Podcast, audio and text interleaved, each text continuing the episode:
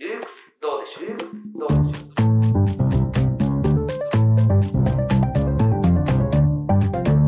う？ルークスブックガイド。始まりました。ルークスブックガイドの時間です、えールークスブックガイドは本を通じて、えー世界を広げるということでですね、えールークスメンバーがおすすめの本を紹介しながらその本を元にいろいろ議論していくというそういうコンセプトの、まあ、番組なんですけれども、えーこちらもですね、えーもうかれこれ2ヶ月間ぐらいあのなかなかラジオを撮る機会がなくてですね、えーこれからまた毎毎週、えー毎週水曜日ですかね、えー毎週水曜日に、えールークスブックガイド今日から、えー毎毎週あの投稿していくというね、えー覚悟で えーやっていきますのででこうね今日も、えーこの後2本撮りですかね、えーという感じであのやっていきますけどもはいえー久しぶりのルークスブックガイドのですね、えー担当今日は、えー谷口とですね最近あの結構ルークスブックガイドのね結構出演していただいてるはいどうぞ小田と申します。よろしくお願よろいしますしくお願いします。はい、ということで、えー今日はね、あの小田くんと、いろいろやりま、いろいろ？違うか、落合務の。まあそれから始まって。始まり、あのブックガイドの方はあとトークも若干出てるんですけど、はい、トアカークも出てデミーは出さ出してくんないんですよね。ルークスアカデミー出してくんなくない？疲れたとか言っくんてなくないでしょ。社会学取ろうよ疲れたとか言って。別に撮りますよ、全然。まあそんな感じで。ブックガイド今他に何やったっけ？だから、あとはあとはなんだっけ？結構やったでしょ、多分。だからそのねそんなやってないんだって。意外と？あの、芥川賞のやつもああそうやったよね。そうそうそう。うんあのブラックボックス。そう、ブラックボックス、芥川賞を取ったブラックボックスですとか、まあそんくらいじゃないからね。いや、結構取ってるはずだと思うけど、意外とじゃあ違うのかなうんう。ん。あのー、ブラックボックス。だけじゃない？そうだね。二つだけ。確かに。あっていうことで、まあ、ブックガイドはね、いろいろ話したいことがあるそうなので、で小田君結構本をね、かなり読むに、まあ、これからも出てほしいなと思っておりますけども。ちろん。は いはい。ということで、じゃあ今回のこう本は小田君があの、ね、紹介していただけるということですけども。まあそうですね。あの、どんな本かっていうと、まあ、題名は、えっと、就活言論っていうはいはいはい。本で、まあ、高校生の学生さんには馴染みがないかもしれないんですけど、まあ就活言論、あの宮台真司の宮台教授の就活言論っていうなるほど。太田出版から出てる本です。うんうんえ。ちなみに今大学2年生のはい代ですかね。そうです。はい。じゃあ、まだ就活はそんなにどうだろう、まあ、そまあそうです。自分はまだまあ自分は一応普段哲学を勉強してるんですけど、うんまああんまりまあそのへ偏見っていうか、はい。まあ、あんま考えないそういうこと考えてないんで全然やってないんですけど、うん。例えば周りの1個上の先輩とかだとあのもう大学2年生の夏過ぎくらいからもまあうやり始めインターン行ったりだとか。てなんだ TOEIC とかそれこそ。そういう資そういう資格はもうなんか早めじゃないときついみたいな話を聞いてお前も取った方がいいよみたいに言われたけど、あまあ自分は、はいって言ったけど、まあ、自分ははいというだけ。まあね、あの、まあそれぞれ人のやり方が、あのなんあると思うんで、はいはいはい。じじゃあ、そんな話をして、はい。まあこれどうどういう本なんですかね。どういう本？それ僕が、まあ僕も読んだんですけどね。読んでますねでもはい、そうそう僕も、いや僕もね、あの、僕も大して就活してないんですよ。あの、大学院の修士はもう修士課程取って、今博士課程もやってますけど、あの、修士行く前の大学3、だから大学4年間は一切就活してないですね。で、え大学、修士になって、修士の、修士の2年、まあだからに1年の終わりから2年の初めくらいにかけては、あの一応なんかこう、せ就活なんてこう日本、日本社会だともうね、新卒のタイミング逃すとこう、いろんな会社に回れる機会ってそんなにないじゃないですか。まあでも、まあそうやって言ってますけど、実際就活生はうんみんなそうやって焦ってますけど、うん実際全然そんなことないんじゃないですか？いやいやいや、あの、違う、違うんですよ。あの、その、なんだ、就活という名目でいろんなこう企業にエントリーできるのってなかなかないじゃないですか。まあだから、まあそのね、僕はあの就活なんかやるもんかと思思ってましたけど、まあこう修士1年の時終わってですね、まあ就活ちょっとやってみようかなと思いまして、えー結構なんかいろんな業種に応募したんですけど、いや、まあそれでね、まあどこにも行かなかったんですけども、まあ結構落ちたりもしたし、普通に。あのーでどこも行かなかったんですけど、まあそれでルークス来てるんですけど、まあその時にね、なんだろう、まあ、そのなんか日本の就活おかしいって結構言われるじゃないですか。はいあまあ言われるし思いますよ。まあ、まあ思うところも僕もありますし、まあね、あの就活、まあ新卒一括採用みたいなことやってるのもね、その世界的にはこう珍しいじゃないですか。まあそれで、まあいいところといえばね、やっぱりこう結構あの若若い人たちがまああの雇用の機会に恵まれていて、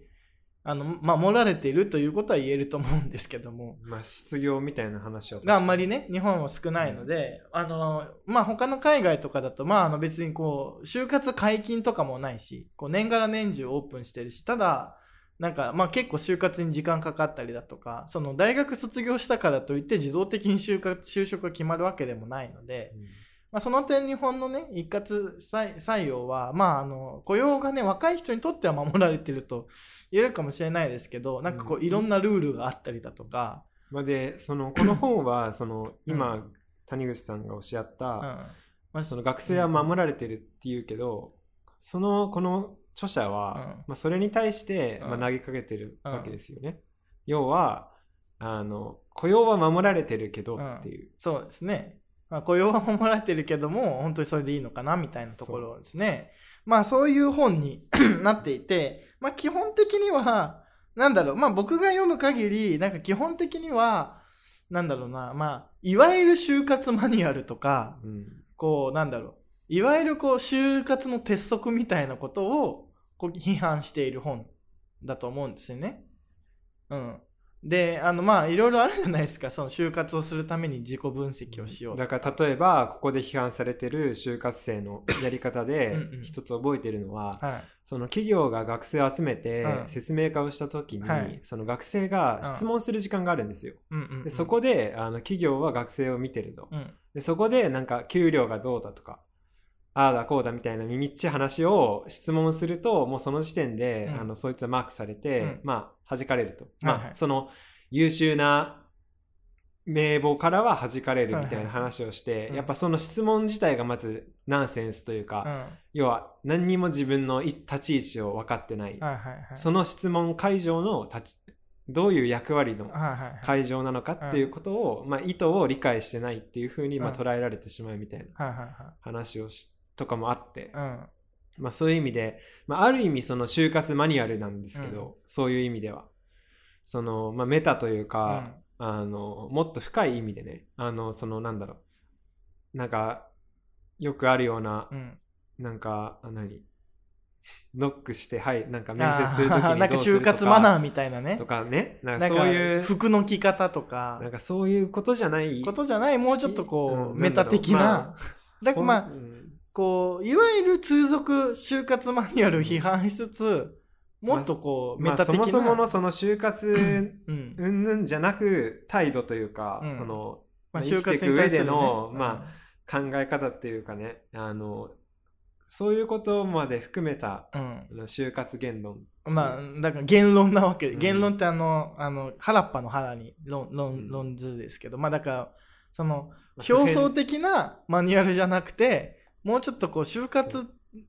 てなんまあ就活って何なのっていうかね。まあ働くって何なのとか生きるって何なのっていうことから、うですね。生きるって何なのっていうのは人生、うんキャリアって何みたいな。っていう、ね、そういうまあそういう視点らから。視点からそうですね、うん書かれてるのでなんかノックの仕方とかなんかこう企業分析の仕方とかなんかあの自己分析の仕方とか外資がいいとなんかあのかそういう話じゃない。まあそういう話じゃないし、まあ、そういうのを批判していると、まあ、だからあの何何何年生までにやるべき4つのこととかね。まあ、結構今だとねインスタとかにもいっぱいあるんですよ。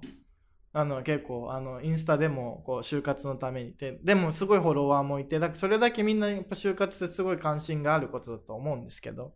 まあまあそういうことじゃなくて もっとこう根本からこう働くとか生きるってどういうことなのかみたいなことを考えようとうん。いうことですよね。で、まあ、だから、うん。ある意味、まあ、ルークスが推す就活おすすめ本としては、うん。まあ、ふさわしい一冊なのかなっていう、まあ、このルブックス、ブックガイドでね。はい。まあ、そうですね。おすすめするには、まあ、ある意味ね、まあ、スクールをルークスってはひっくり返してるわけはいなんで、はいはいはいまあ、そういう意味では結構ふさまあわしい一そうですね。冊かな。はい。まあ、ので、まあ、あの、目次だけね、読ませていただくと、第一章何よりも適応力が求められているということで、まあ、あの、まあ、要はだからさっきの言ったようなね、この場は、あの、どういう場なのかっていうことを、こう文脈を判断して自分の行動を振る舞う、を変えたりするっていうかね、まあ、だから結局、なんかこう、マニュアルを読んでその通りに行動すると、いやいや、いやこうここはそういう場じゃないけどあでもこの子すごいマニュアルを読んできたんだろうなみたいな対応する子も確かに僕も何人か見てその実際に。いやぼあの本当になんだろう。あの本だけのこう 本とかね本だけのなんかポケモンなのかなって思ってたら本当に生息しているのを僕も就活した時に間近で見てうん。やだからまあだから、その、いやその場でそれはちいや別にそこまで徹底しなくていいんじゃない？みたいな。まあ、だからそこに一種の僕はその脅迫というか、まあそうだね。まあ、要は不安の裏まあ返しそうだよね。っていうかね,、失敗しちゃいけないっていうかね。だし自分が今まで向き合ってこなかったから、はだからそこになってやっぱり何か頼れるもの。ということで、まあ、就活マニュアルうんうん。と、あの大企業みたいなうんうん。でそれで自分が一応一旦は切り抜けられるみたいな、はいはいはいまあまあ、でもそういう子はなかなか通らないとは思うんですけど、実際に。ただまあそういう就活マニュアルの、まあ良くないところというかね、まああのそういうマニュアル人間みたいなのを生み出してしまうし、まあだからそういう人に対してはもうちょっと根本的なことか考えませんかっていう、まあそういう投げかけにもなるわけですね。だからその場を読む力みたいなものが、まあ第一章で書かれてると。で第2章あの、仕事は自己実現の最良の方法ではないということで、あの結構、あの巷の、まああのまあ、要は就活マニュアルは、まあ、これ、この2012年に書かれてる本なんですけど、この頃結構そういうの批判されててですね、あの、なんだろうな、仕事でこう、自己実現しよしていこうっていうか、うん、あの、なんだろう、やりがいのある仕事とか、まあそういうものに結構、あの、なんだろう、こう、若い人たちの関心が寄っていったっていうかね、まあ、あの、いろいろあったんで震災があったりだとか、うん。2010年代のそういう雰囲気の中で、なんかこう仕事を通じて自分が本当にハッピーになりたいみたいな。で、まあそういうなんかこう就活のあ企業選びの一つの軸が、なんだこういうやりがいとか、か仕事を通じた自己実現とか、まあそういうのがね、まあ某大手企業とかもかなりこう宣伝して、本当にあなたのやりたいことって何なの？みたいなものを自己実現で、あ、じゃあじ自己分析して、それをこう企業にぶつけてマッチングして、なんかこう、で、まあ、ともすると、なんかすごい気持ち悪い空間が生まれるっていうか、そのほとんど会ったこともないし、なあれだけれども、なんかこう、夢を語って、なんかこう、まあ盛り上がっ入社してたらどうなるかっていうのを考えると。と、まあなかなか大変だなっていうね、気がして。で、まああの、ただなんか仕事を通じて自己実現するみたいな、その、それ自体は別にな、なんかこう、まあわからなくもないじゃないですか。まあその日本の なんていうのルートっていうか、うん。まあ高校受験なり大学受験して、で就活してで就職するまでがい一般的な人生というか、でそこからなんかその人の人生始まる感はうんうんうん。僕は感じます、まあね、その最初の会社を辞めはい。てっていう、そこからなんかその人がうん。オリジナリティがあるまあそうですねにな。るのかなっていうのは、まあまあ、いろんな人を見てもまあ良くくも悪くも日本のね企業というのはいや今はちょっとだんだんそんな体力なくなってきてますけど割とこうあのなんだろう、うん、年功序列であの年功賃金であのなんだろう生涯ね同じ企業に勤めていくという、まあ、終身雇用っていうまああのこれにあとあの、えー、と企業内労働組合ってこの日本企業の三種の神器って呼ばれてるやつですけども、まあ、だからなんだろうこう会社イコール社会みたいな感じに、まあ、どうしてもなって、しまうのでまああの仕事イコール人生みたいなねで仕事で、まああのー一つの大きなプロジェクトをやり遂げてなんかこう昇進してみんなにこう会社の人に認められてそれでこそ俺の人生だ。ね。っていうなんかそういう、まあ、あまあ、一種の理念、理想像が、まああったりするわけですけど、で、そそれをつさらにプラス、若い人はそんなこと無理なのに、なんか仕事で自己実現したいとか、仕事で頑張ってみんなに認められたいっていうのが強すぎて、まあすぐ逆に苦しくなっちゃう。うんだから、まあ、あの、自己実現の、まあ、あの、最良の方法って仕事だけなんですか？みたいな、まあ、そういう話ですよね。が、第2章。で、まあ、第3章では、じゃあ、自己実現、仕事でしないとか言うんだったら、じゃあ何なの？って言ったら、まあ、ホームベースが大事だと。で、まあ、宮台さんの、まあ、宮台さんのね、まあ割とこうホームベースってかなり昔から言ってますけど、まあ要は、なんだろう、まあ帰ってくる場所ですよね。まあ帰ってくる場所だし、そこから飛び立つ場所っていう、あのまあ本当野球のホームベースのように、ホームベースに始まり、ホームベースに終わるというか、まあそういう帰ってくる場所。で、まああの、まあそういうものの方を、そういう帰ってこれる場所を、まあなんだろう、作るの大事でしょと。いう話ですねそれを地域地域っていうまあふうに例えば言ってて、地域とか。例えばなんか今だったらよく言われるのが、うん。例えばじゃあ労働時間が減ったとしてじゃあそれで何をするのかっていう話で、まあ一般的に言われるのは、うん。その自分の趣味を楽しむだとか、はいはいはい。まあ家族とまあ家族まあ家族まあサービスみたいな。ちょっとこの言葉は不適切なんですけど、うん。まあまあ家族サービス的なものを、うん。あのしようみたいなのが、うん。まあ一般的な話なんですけど、はいはいはいまあこの宮台真司の場合は、あの地域へのうん地域コミュニティへのまあ例えば祭りの参加だったり、はいはいはい。あのなんだろうまあそういう地域の活動をやろはいはいはうでそれは面倒くさいかもしれないけど、まあ共同体に属するにはそれなりのコストを払わなきゃいけないうんうんうんみたいな、そういう話があったっていうのは覚えてますね。い。まあそうですね。なんかホームベースの基盤っていうのはやっぱりこう我々のウィーネスっていうかね、我々としての感覚であって、まあその背景にある社会認識っていうのが、やっぱりその年功賃金も、あの終身雇用も崩れていってる中で、まあ会社いつなくなってもおかしくないと。でじゃあ仕事に仕事になんかこう自己実現を求めていた人が急になんかリストラにあったり会社が潰れちゃったみたいな時に路頭に迷うでしょという、まあ、こともあるわけですよね今後日本社会でまあ予想されてえーいく事態の中で、そうです。だからこそ、まあ、自分の今の地位を辞めることができないで、そまあの会社にしがみつき、はいあの、その悪循環を、がある、あの、上層部が、まあ、完成すると。はい。で、まあ、だそういう、こう、まあ、日本社会は、あの、まあ、だから、まあ、要はね、まあ、ゆっくりゆっくりちょっとこう、まあ、すまあ、その最終、最、最絶頂期に比べれば、すその、いろんな面で、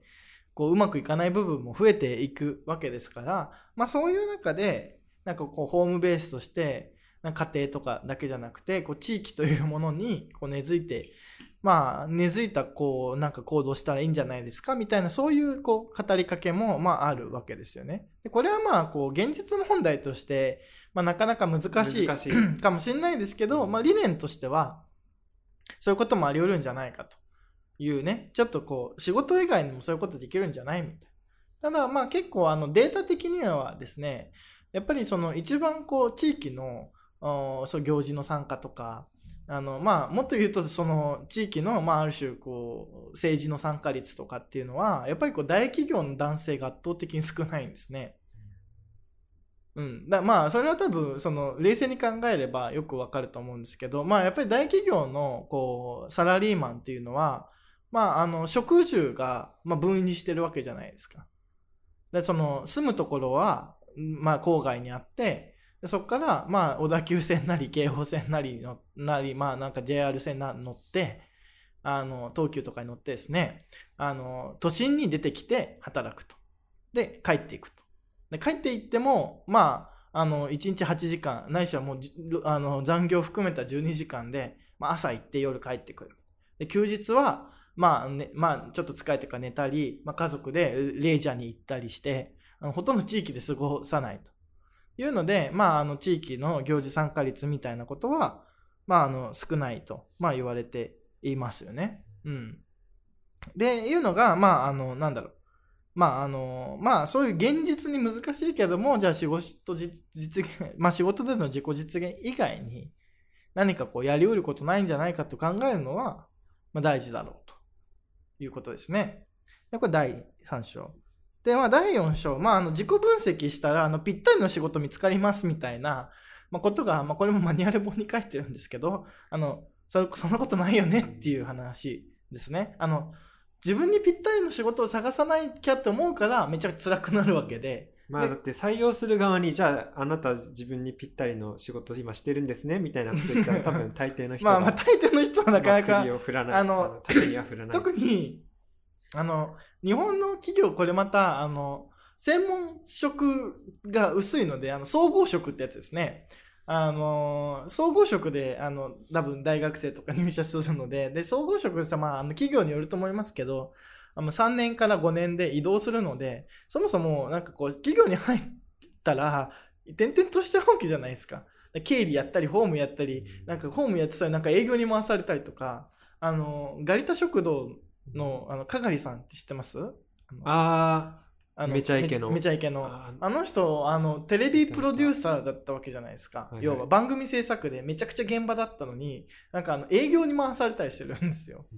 うん、だこうだその専門職をあんまり育てようっていうかなんかいろんなところを見て最終的になんか上の人はいなんかいろいろなこう現場でいろいろなことを経験してきたから、まあなんかそれはなんかあれですよねあの可能性を広げようみたいな風潮がなんかそこにも染みついてるなって今思いましただから、まあ、あのそもそも日本企業は、まあ、特に大企業はそうかも。まあ、大企業はそうですけど、あの別になんかこう、ぴったりの仕事を見つけてたいというわけでもない。だって、ぴったりの仕事に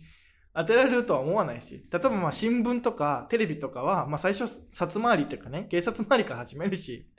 で、なんかこう、私はこう、政治系の報道になりたいんですっても、最初、札回りで3年ぐらい回されて、なんかこう、警察署回ってるうちにだ、なんかこう、私本当にこれやりたかったんだっけみたいなことって結構あったりするし、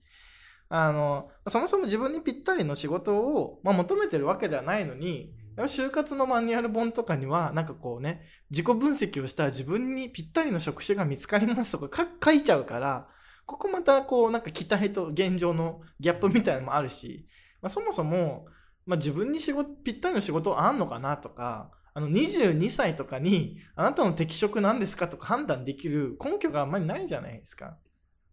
ねだってそりゃなんか30代40代とかになってくるとだいだ大体これが得意だなっていうのはこう仕事をやる中で見えてくるしそれを尖らせて生きていった方がまああのまあ要はこの労働価値労働市場において価値が高い人材になれるけど22歳でそれを求めます、うん。まあちなみにこの本だと、まあ、そういう学生に対してはその、まあ、就活本を読むんじゃなくて指揮法だったり会社の,、あのまあ、経そういう経済誌だったり雑誌ですよね、うんうんうん。そういうのをまあ読めと、うん。それでだって企業は公表してるんだから、それを読んであの情報収集しろみたいなのは書いてありました、まあ自己だその何も出てこない自己分析をね。そうするよりもっていう。まあ、あの、何もやったこともない人間は自己分析したって何も出てこないので、あの、いろいろ調べましょうと、まず。あのね、あの、指揮法ぐらい読みましょうってそういう話ですね。で、もっと言うと、ぴったりの仕事みたいなことを探すのをやめましょうと。そういう話ですね。で、5章がですね、まあ、CM とあの就職情報サイトに、えー踊らされない仕事選びというあのタイトルになってますね。はい。で、いや、まあ、結局、なんかこう、日本の就活って、まあ、そんなに企業分析したりとかしないし、あの、あほほとんどの人はですよ。なんかこう、イイメージっていうかね、一番稼げる会社ランキングとか、なんかこう、外資系かっこいいから外資系とか、なんかこう、結構そういうイメージで、あの、優先、イメージ優先型にな、どうしてもまあ、なって年しまって収イメージとか、あのなんかこう、電波が輝いて見えるとか、テレビ業界楽しそうとか、えそうなの？いや、まあそう、そそう、そう、そうなんですよ。まあ、なんだかんだ。あとはだから、とりあえずコンサルかなとかね。はいはいうん。えーその、まあ本当にそんな感じなので、あの、そういう、だってそれはなんか CM とか、やっぱ就活情報サイトが、はいがこうそういうある種のなんかこう輝いたイメージをまあね提供するしそそれはなんかこう別に CM とかだけじゃなくてこう、ま、周りのなんか人とかなんか意識高い人はなんかこうなんかもう大学にスーツパリってきてなんかこの後インターンすみたいな感じで来るしなんかそういうこうイメージ戦略みたいなのは 結構そういうのであの人かっこいいなとかね。あのまあ企業というよりもあの企業の何をやってるかその企業がどういう業態でどういうサービスを提供してってどういう理念でやってるのかとかあとはそのそうそのその理念っていうところが多う分この宮台真司さんのまあ重要なところで、うん。理念って言ってもなんかそのうさんくさいやつじゃなくて、うん。社会的な正しさっていうはい。意味での、まあ、まあ理念というかそれをあのだから社会的な正しさがを行っている企業が、まあ、まあ優遇されてはいないかもしれないんですけど、それをまあでも行政なりあの国がまあ法で保護している部分もあるとは思うんですけどそういう社会的な正しさが直結して、まあ、ルークスのようなあの 利益に生み出すようなそういう企業っていうのをまあ見つけ出せというか、まあ見つけ出せまでは言ってないかもしれないですけど、まあそういう企業をちゃんとまあ調べてそういうイメージじゃなてくて社会的な正しさっていうことを考えるみたいなね。でまああのこれ あのこれ別になんかこう社会的に正しいからいい企業でそれはなんか社会的に正しい企業以外はダメなんですとかっていう道徳的な主張じゃないわけですね。こうあの社会的な構造上の問題でやっぱりその結構今はあの環境問題だとか、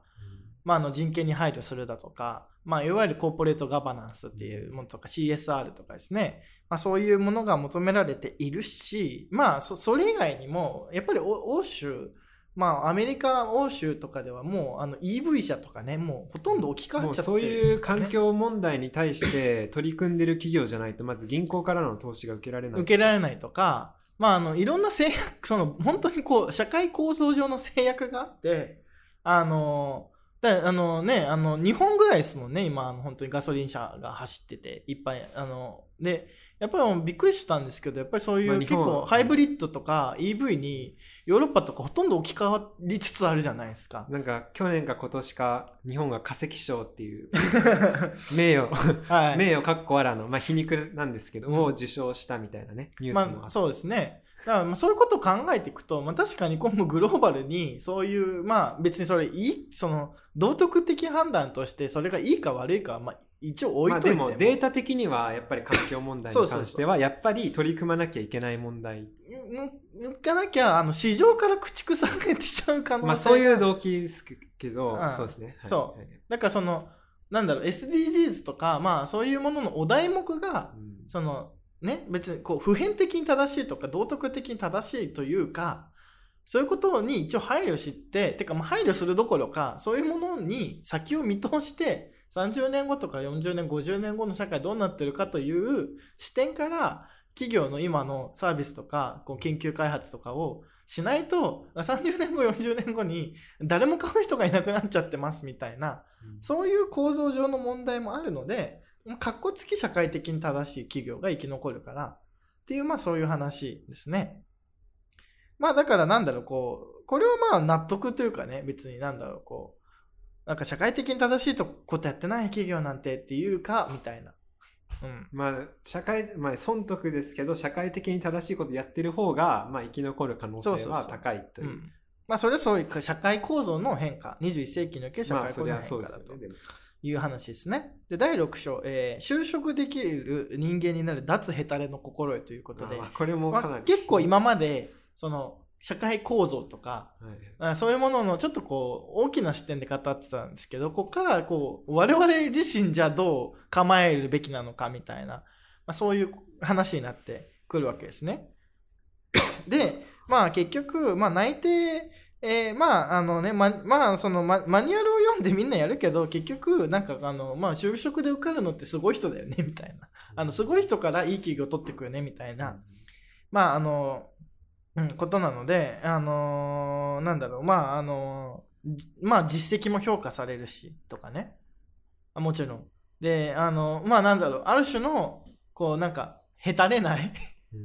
うんまあこれ、どうだか、まあ、まあ今、うん、そうだからだから例えば、まあ、承認を動機にしている例えば親がとか、うん、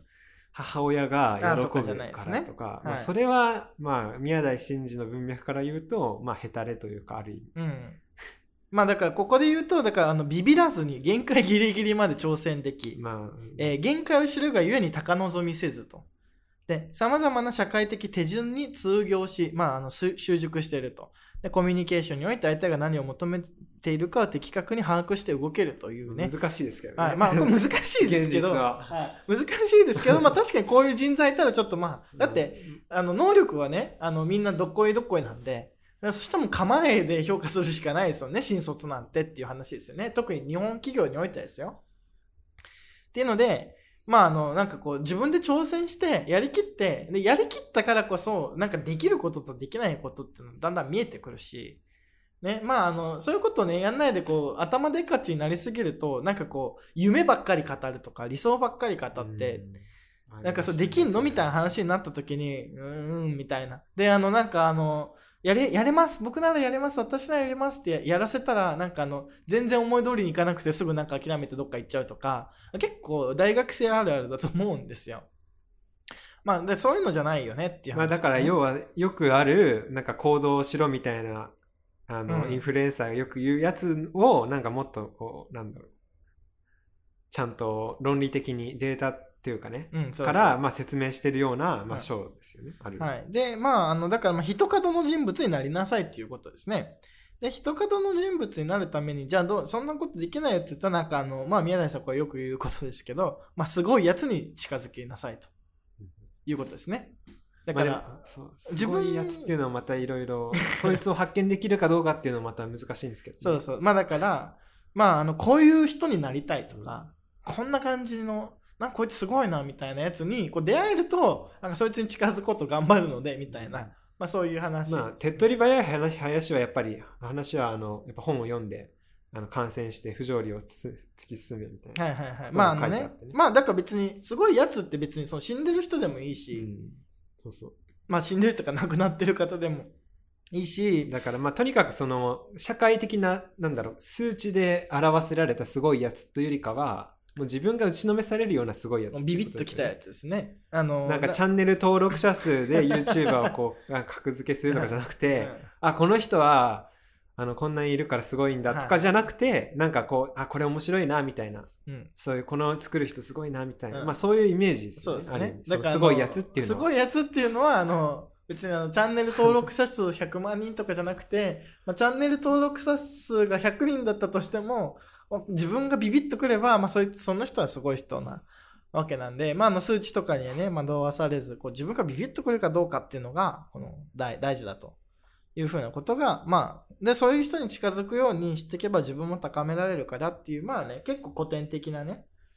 まああの、でもまあこれ結構あの教育とかあの面なんだろうコーチングの理論でもやっぱ最後は師匠だみたいな話になりますからね。うんあのまあ師匠。そのいや結局まああのなんだろうなまああのいわゆる手順まあマニュアル化できる手続きとかまあ知識って誰でもまあね一定以上を言語能力があればね、で読んで理解してその通りにやり続ければ、まあ、誰だって言ってたらできるわけですよ。で、まあ、だから本で勉強してなんか、まあ、本っていうかねそのマニュアル本勉強してあの言われた通りの実務やっとけば、まあ、それ誰だってできるようになるけども、まあ、やっぱり最後なんかこう違いが出てくるのは そのオリジナリティ出てくるのはやっぱこうなんかこうどういうなんか人に出会ってどういう系譜を受け継いできたかっていう、まあ、本当にこう、え秘伝のタレみたいな話になっちゃうんですけど。あのまあ、系譜っていうのはそうそう、系譜っていうのもあるし、やっぱこの師匠さんに。大体そのすごいやつっていうのを自分なりに見ていくと大体なんか系譜があったりするんですよ。うん、こいつビビッとくるなっていうやつをこうい何人も何人もこう自分の中でデータとして貯めとくと大体なんかそこに あこういうやつなんだなみたいなのが、まあ、系譜が見えてくるみたいな。ね。まあだそういう、なんかこう、まあ、こんなこと言うと密教的になっちゃうというかあれだけど、まあね、あの、元も子もないけど、やっぱこう、なんかこう、受け継がれてきたこう秘伝のタレみたいなものは、結構最後、あの、結構重要なんじゃないかってことは言われているので、まあ、あの、どんなにね、こう、勉強したって、やっぱりこう、どん、なんかもう一人のすごい人に、が受け継いできたものを、こう、なんかこう、それをこう、見よう見まねでモノマネしてみるみたいな、結構やっぱり、それでも大事だと言われていたりしますよね。まあ、日本だとカバン持ちみたいな話になるわけですけど。で、まあ、これが第6章ですかね。はい。で、えーで第7第7章、社会がヘタレを生んでいるということで、まあ、あの新卒新入社員の3割が3年で辞めるという3つの原因みたいな、なんかそういう話があったりだとか、ね、あのーっていうので、あのーなんだろう、まあ、あの、この日本社会のそのものがですね、やっぱり、あの、ちょっとこう、まあ、宮台さんの、こう、なんだろう、こう、主張の中では日本社会全体が、こう、シュリンクしてる、ヘタレになってるから、こう、人も、人間も社会がヘタレになれば、まあ、に人もヘタレになるという、まあ、そういう話ですね。でここからまた社会の方に 目が向かって、まあ、あの、あの、まあ、なんだろう、教育の重要性だとかについて、まあ、改めて、確か、えーまあ、論じて、うんうん、いるわけですね。で、あとは、まあ、あの、まあ、ここ、大事なのは、やっぱりこう、社会が、こう、綺麗なものばっかり残そうとす、まあ、いわゆるジェントリフィケーションってやつですけど、あの、専門的な言葉で言うと、まあ、要は、あの、まあ、あの、自分にとって都合のいい情報とか、ね、今、あの、パーソナライゼーションというかね、あの、オプティマイゼーションというか、あの自己最適化というものが、あの、求められている結果、やっぱりその生活にノイズがは入らない。あの、綺麗になるわけですよね。まああのツイッターのタイムラインがとかそういうそうそうそう。だ自分に、自分に都合のいいというかまあ、自分にね居心地のいいものが、まあ、目の前に流れ続けて、はい。あの流れ流れ続けた結果っていうもうなんか。まあ、ヘタレになるっていう、っていうので、うんまああの、まあ、社会全体もそういう方向に向かってるからっていう話ですね。っていう、まあ現状を踏まえた上で、やっぱりこう、人角の人物にななれば、就活も勝てるっしょ、みたいな、そういう本なんですけど。でまあその人角の人物っていうのは何の反対かっていうと、まあ、要はマニュアル化された、まあ、当たりのいい、はいあのなんか優しげな、まあ、過剰さがないって本この本では確か言ってたと思うんですけど、うんうんまあ、これはちょっとまたせ難しいですけどね説明っていうか分かりやすくするとどんなことなのかっていうと、まあ、それぞれ多分過剰さって言われても多分分かんないまあね。と思うんで、うんまあ、難しいですけど、まあ、そういう話が。まあ、人角の人物に なりなさいってまあ、いう柔和さじゃなくて、あの、柔和でなんか優しげで誰に対しても人当たりがいいんじゃなくて、まあ多少の過剰さが、あの、もっと顕在化してるというか、あの、なんだろう。まあむしろ過剰さが、そう、あの、洗練されてるというか、うんそういう、まあ人間にはが人角の人物っていう意味なんですけど、うんまあこれはまあ、気になる方は、考えていただいてね、本本文全体、えーなかなかこれはもっと抽象的というかね、難しいですけど。うん。で、まあ、あの、で、第8章では、なんかあれですよね。あの、ちょっと具体的な話っていうかね。ああ、はいはい。あの、なんかあの、なんだろう。すぐには役立たない就活マニュアルみたいな感じで書いてますけど。まあ、あの、いろんなね、あの、まあでもこれ実際難しいですけどね。まあね。なんだろう、もういきなりこれ読んで、あのできるかって言われたら、なんなら、え、どうしよう、自分ってなんでこんな無能なんだろうみたいなふうに思思う、僕は思いましたけどね。あまあねやまあっぱりこんななんか、逆に就活に特化しすぎてて、なんかこう面接感を楽しませるとか、楽しませたら勝ちみたいな。うんなんかそういう、なんだろう、あの、そのコミュニケーションの話だとかさ、そういうのはなんか、これ読むと割と、まあ難しいまあ話だなとだからまあ思うんですけどね。ね、あのすぐには役に立たないって書いてるんでね。うん まあね、あのまあ、こう、まあね、あの、これは本当にねこう、社会ってそもそもどうなってるのとか、まあ日本この先どうなっていくのみたいな、あるいは世界どうなっていくのみたいなところから、じゃあ今後皆さんのキャリア考える上で、こう変化が激しいんだから、なんかこう、すぐね、期待裏切られ、まあ今最近だとね、ブーカの時代って言われるようになりましたけども、ね、あまあそういうなんかこうね、あの期待がすぐ裏切られるから、ね、あのまあなんか小賢しい計算を恥じて、なんかこう、なんだろう、なんだ、こう、マニュアル通りにやって就活をクリアするんじゃなくて、やっぱりこう自力をつけるのが、まあ大事だよねと。自分自身のね。それはなんかこうどんな状況でもなんとかやっていけるという自信と、ね、それを可能にするホームベースなんだっていうね。あそうですね。だから一般的に 例えば自己肯定感低いみたいに言われてて、うん言われてるじゃないですか。それで、まあ、その自己肯定感低いことで悩んでる人は、まあ、とりあえずホームベースを作ろうみたいな。はい。まあ、ホームベース作るの難しいけどね。まあまあ、あの、まあ、いろんな要素が絡み 絡み合って、まあ、最終的にはそこを目指すことで、まあ、自分が企業の外に出た時も、まあ、なんとかやっていける。まあそうですね。だからあんまりこう、一つの企業とか一つの仕事に執着しないで、うんこうまあいろんなことに適応できる力を身につけた方がうん、今後の社会では、こう、幸せに生きれるんじゃないかという、そういう投げかけを、まあした本ですね。うんうん。まあね、今でこそなんかちょっと落ち着いたのかもしれないですけど、やっぱりあの2010年代結構そういう議論になったんですよ。やっぱ就活がとか。まあそういう中で出てきたっていう本ではあるので、まあ当時の世相もまあ、反映、当時多分に、読んだんですか？当時。うんいや当時はだから読んでない。その4、5年後ぐらいに読んでるから。でも2000やっぱりね、震災以降なんかこうそういう機運があったよね。まあ学生企業が、でちょっと変わったっていう。学生企業があったりとか。代感的にもなんか確かうん。で、なんかやっぱりそのリーマンショックのすぐ後だし。僕は小学生でしたけど。うん、で大丈夫なのかな今後みたいな、はい まあそういう中で なんか安牌でただなんか安牌なのに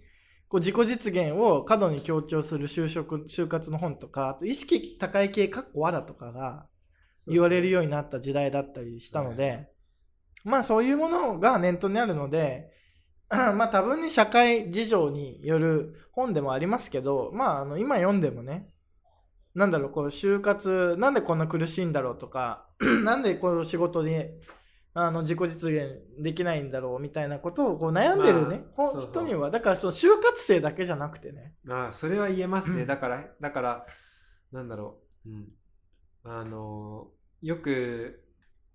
ビジネス書だ読むのは大体まあサラリーマンなわけで、サラリーマンの人が自分をさらにその競争というかピラミッドの中であの勝ち抜こうとして、まあ、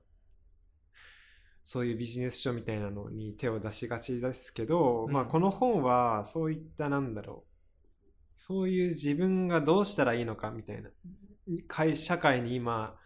一つ取り込まれてまた。でやってるけどどうしたらいいんだろうっていう方にもまあの読んでもね。全然おすすめできるというか、そういう本ですよ。はい、でもちろんねあの